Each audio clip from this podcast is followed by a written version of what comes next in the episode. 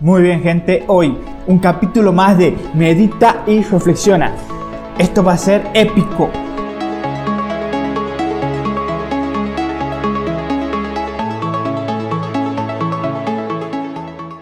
Negarse a uno mismo es el tema de hoy. A modo de introducción, quiero definir que la autoflagelación es una práctica de autocastigo que consiste en en golpearse a uno mismo repetidas veces en su cuerpo con un instrumento llamado disciplina. Disciplina es una especie de látigo que tiene varios nudos en los cuales las personas que se autoflagelan se pegan ellas mismas con este látigo en la espalda. Todo esto para qué? Para experimentar dolor. Esto es la creencia de que va a fortalecer el espíritu y la vida, el interior a través de esta práctica. Pero ¿por qué estoy hablando esto? Si hemos dicho que el tema de hoy es negarse a uno mismo. Creo que la autoflagelación y el negarse a uno mismo en cierta medida se relacionan, pero no es exactamente lo mismo. Jesús lo dijo, que había que negarse a uno mismo. Y a lo que se refería cuando lo decía es lo que expresa en un contexto bíblico, es negar a nuestra voluntad para poner la de Dios por encima de ella. Cada quien piensa y hace lo que cree que es mejor para sí. Todos pensamos que somos rectos bajo nuestra propia opinión, pero Dios pesa los corazones. Esto lo dice en Proverbios 21.2. Recto se refiere al camino derecho, nuestra opinión con nuestra creencia. Es estas dos expuestas en una balanza. ¿Qué es lo que creemos? ¿Cuál es nuestra opinión de lo que estamos haciendo?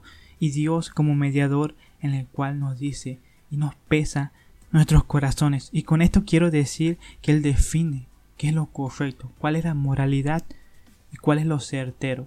Y por lo tanto, cuál es dejar el blanco. Esto es pecar. En Mateo capítulo 16 versículos 21 al 26 vemos cómo Pedro quería hacer lo que él quería, lo que él le parecía bueno, lo correcto, pero ojo, estaba contradiciendo lo que Jesús había dicho cuenta la historia que Jesús en el versículo 21 les dice que su hora estaba llegando y que se iba a ir y que iba a resucitar al tercer día. Y dice que Pedro se negó a aceptar esto y de ninguna forma quería que esto acontezca. Pero Jesús lo reprendió y le dijo, apártate de mí, Satanás, me eres de tropiezo, porque no pones la mira en las cosas de Dios, sino en las cosas de los hombres.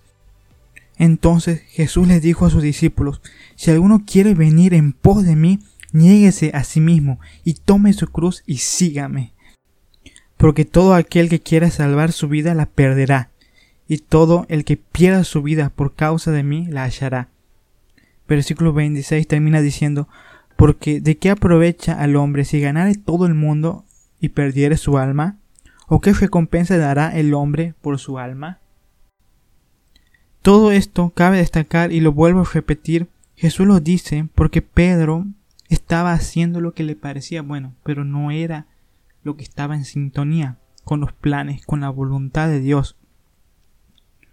Por eso vemos cómo Pedro quería hacer lo que a él le parecía bueno, lo correcto, pero estaba contradiciendo lo que Jesús había dicho. Lo que ya sigue, lo hemos leído, Jesús lo reprende y da una lección magistral a sus discípulos. De esto podemos comprender que ganar muchas veces es perder y perder es ganar en el reino de los cielos.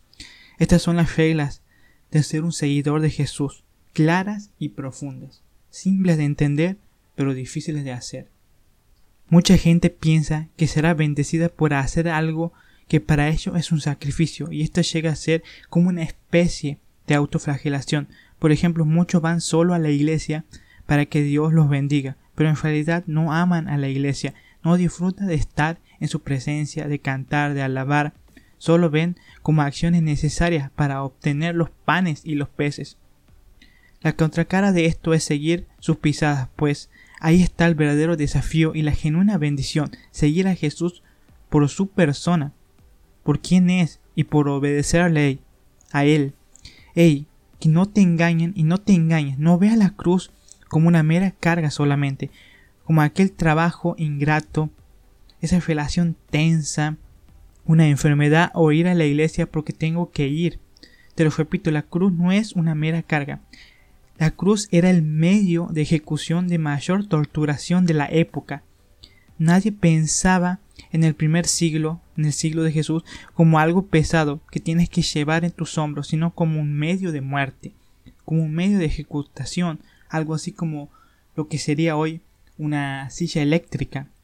El negarse a sí mismo que se refería a Jesús no es un ritual, no es una autoflagelación, no es una carga necesaria que tenemos que llevar nosotros, sino un estilo de vida.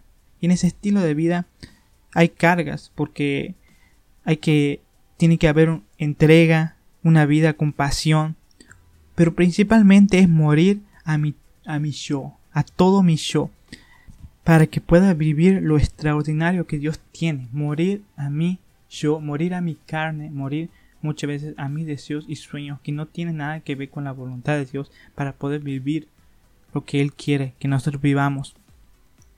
En economía o simplemente en otras disciplinas se enseña sobre el costo de oportunidad, que es el costo en el cual perdemos por rechazar una opción.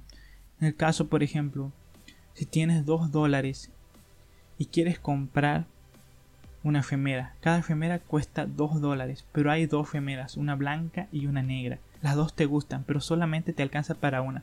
El costo de oportunidad será lo que te vas a negar, negar para comprar la remera que vas a obtener. Si quieres blanca, el costo de oportunidad será la remera negra. Si quieres la remera negra, el costo de oportunidad será la remera blanca. Seguir a Dios hay un costo, un costo de oportunidad que es muy grande pero sí que realmente vale la pena. Los discípulos dejaron una vida, dejaron incluso su familia. El sacrificio fue grande, pero fueron parte y partícipes directos de la gracia de Dios, del mover de un espíritu en el cual las señales comenzaron a seguirlos. Es que para vivir lo extraordinario de Dios hay que aprender a negarse a uno mismo y simplemente seguirlo. Es fácil de entender, pero difícil de hacer. Esto podemos verlo más claro en Lucas 9, 57 al 62, donde cuenta la historia. Dice, yendo ellos, uno le dijo en el camino, Señor, te seguiré a donde quiera que vaya. Y él le dijo, Jesús le dijo, las hojas tienen guaridas y las aves de los cielos tienen nidos, mas el Hijo del Hombre no tiene dónde recostar la cabeza. Y Jesús le dijo a otro, sígueme. Y él le dijo, Señor, déjame que primero vaya y entierre a mi padre. Jesús le dijo, deja que los muertos entierren a los muertos, y tú ve y anuncia el reino de Dios. Entonces también dijo a otro, te seguiré, Señor. Pero déjame que primero despida a los que están en mi casa. Y Jesús le dijo, ninguno que poniendo la mano en el arado mira hacia atrás es apto para el reino de los cielos. Vemos gente aquí que quería seguir y había una voluntad de ir por detrás de la pisada de Jesús, pero no habían calculado los costos, no habían calculado qué es lo que necesitaba para seguir a Cristo. Jesús pone luego un, un ejemplo en San Lucas 14, 28 y dice, porque ¿quién de vosotros queriendo edificar una torre no se siente primero y calcula los gastos a ver si tiene lo que se necesita para acabarla? Y luego sigue citando, porque luego los demás se van a reír cuando tú quieres seguir ah, construyendo y sinceramente no te dan los materiales, no te dan los recursos para hacerlo. Todo esto lo dice en un contexto parecido a lo que hemos mencionado para no hacerlo más largo, básicamente Jesús está diciendo tienes que calcular los costos de seguirme a mí. Que es difícil, que es negarse a uno mismo, es seguirlo a Él, es tomar acciones y no volver atrás, porque ninguno de eso es apto para el reino de los cielos.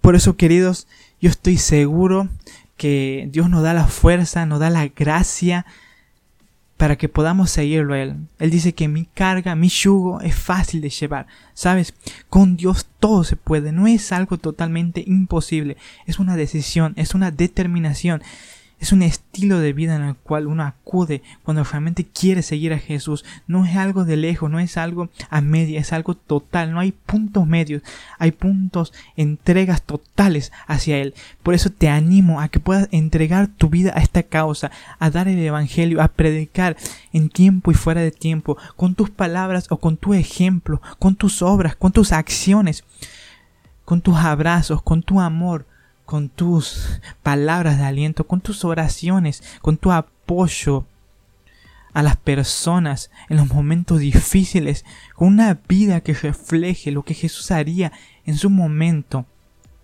Por eso es momento de traer el reino de Dios, de traer la bondad, el amor, lo que Jesús hizo en su momento, que simplemente dar amor, cumplir con las necesidades, muchas veces materiales, a través de la ayuda, pero sobre todo las necesidades espirituales que están padeciendo las personas, las multitudes, tener esa compasión, poder ver con los ojos del Espíritu y poder satisfacer, poder llenar a través de Dios, que es nuestro contenido en nuestro interior, a las personas que lo necesitan, a las personas que se nos crucen por delante, tenemos que amarla, tenemos que aprender a amar sin medida, tenemos que aprender a ser seguidores y que se note que somos seguidores de Jesús, que se note que hay algo diferente, que hay una, una bondad, un amor, una entrega hacia los demás.